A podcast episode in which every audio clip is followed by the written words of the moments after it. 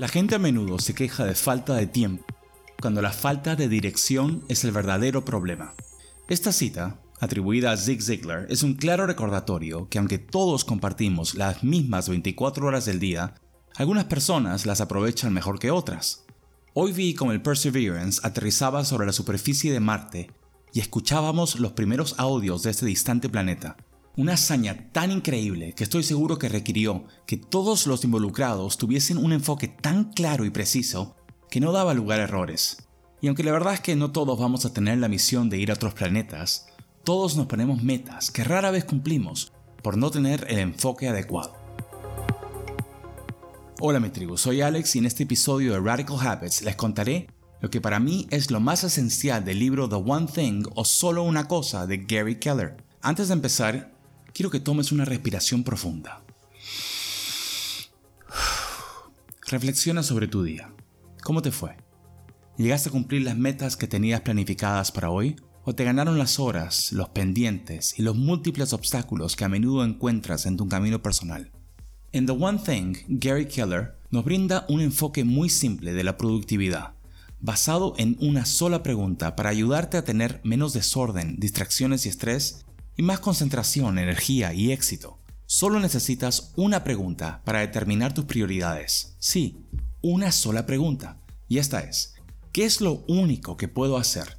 De modo que al hacerlo, todo lo demás se vuelva más fácil o innecesario. ¿Vale? Te la repito una vez más. ¿Qué es lo único que puedo hacer? De modo que al hacerlo, todo lo demás se vuelva más fácil o innecesario. Eso es lo que Keller llama la pregunta de enfoque o the focusing question y es el concepto central alrededor del cual se construye todo el libro. Keller lo explica de la siguiente manera. Impulsado por la pregunta de enfoque, tus acciones se convierten en una progresión natural de construir una cosa correcta sobre la anterior. Cuando esto sucede, estás en condiciones de experimentar el poder del efecto dominó.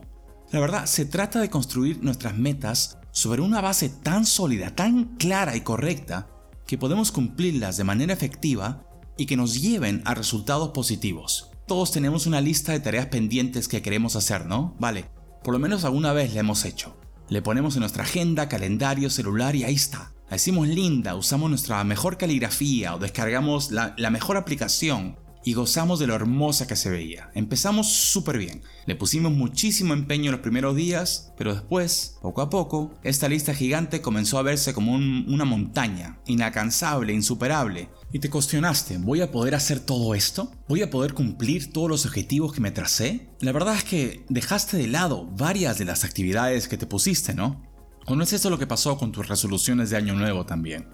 Si de repente cumpliste una o dos, pero esas una o dos fueron las mejores, las más eficaces, las que te llevaron al mejor resultado o fueron las más fáciles, las más sencillas. ¿Alguna vez has escuchado hablar del principio de Pareto o la ley de 80-20? Esta ley o principio establece que, de forma general, el 20% del esfuerzo produce el 80% de los resultados. O dicho de otra manera, el 80% de las consecuencias provienen del 20% de las causas.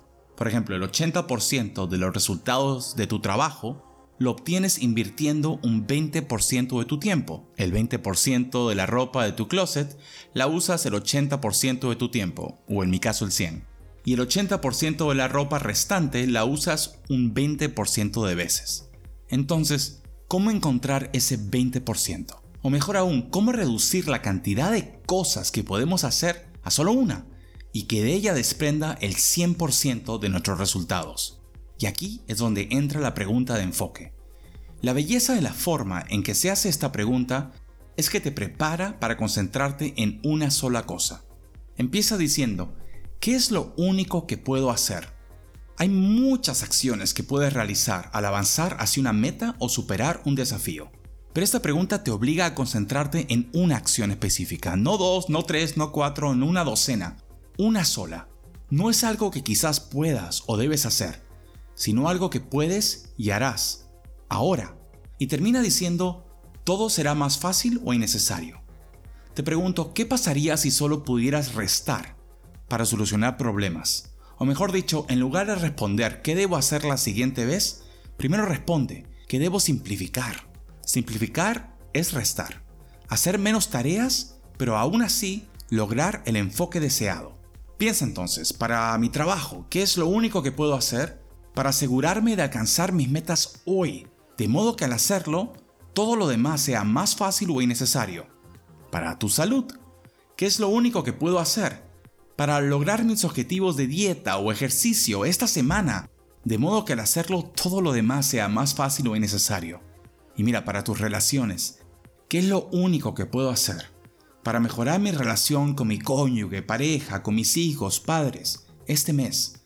De modo que al hacerlo, todo lo demás sea más fácil o innecesario. Y así sucesivamente para cada aspecto de tu vida, reduciendo esta lista de to-dos gigante a una acción específica. Y esta pregunta se hace en dos niveles, uno macro y otro micro. Una vez que hayas encontrado la respuesta a la pregunta de enfoque en un nivel macro, todo lo que tienes que hacer. La siguiente vez que te encuentres en una situación de ¿qué debería hacer la próxima vez? Simplemente pregúntatelo de nuevo a un nivel micro y sabrás qué hacer. Y este es un consejo en general cada vez que nos enfrentamos a una situación o problema. Muchas veces nos vemos con retos tan monumentales, tan gigantescos, que resulta hasta casi imposible visualizar que los podemos superar, cuando todo lo que tenemos que hacer es reducir el problema a sus proporciones más pequeñas y trabajar en ellas, macro y micro. Una te ayuda a descubrir la dirección de tu vida y la otra te proporciona la siguiente acción que debes tomar para llegar ahí. Entonces, siguiendo la promesa práctica de este podcast, lo que quiero que hagas ahora es que tomes un lápiz o papel o abras una hoja en tu computadora. Haz unos cuadrantes, raya vertical y horizontal al medio, y pon un título a cada uno de los cuatro lados. En uno escribe trabajo, en otro escribe salud o bienestar, en otro escribe relaciones, y en otro escribe proyectos, trabajos personales o creatividad. Y arriba de todo, como título de la página, escribe la pregunta de enfoque, ¿qué es lo único que puedo hacer? De modo que al hacerlo, todo lo demás se vuelva más fácil o innecesario. Y para cada cuadrante responde primero en macro, la meta a dónde vas. Y después en micro, una acción que harás hoy o esta semana sin falta que te llevará a esa meta. Y pega esta hoja en un lugar visible y prepárate para editarla y adaptarla. Porque la pregunta de enfoque no es algo que se haga una vez, es algo que se debe hacer con frecuencia, una pregunta a la que recurres para obtener claridad y asegurarte de que estás en el camino correcto. Conviértela en un hábito radical y bríndale la atención que merece todos los días. Gracias por haber llegado al final de este episodio sobre productividad de Radical Habits. Estoy muy emocionado de tenerlos aquí. Mi compromiso es brindarles contenido de calidad, útil y práctico, que aporte valor real y duradero en sus vidas. Recuerden suscribirse al podcast disponible en Spotify, Google Podcasts, Apple Podcasts y otros y seguir a Radical Habits en Instagram. Cambia tus hábitos, cambia tu vida. Hasta la próxima.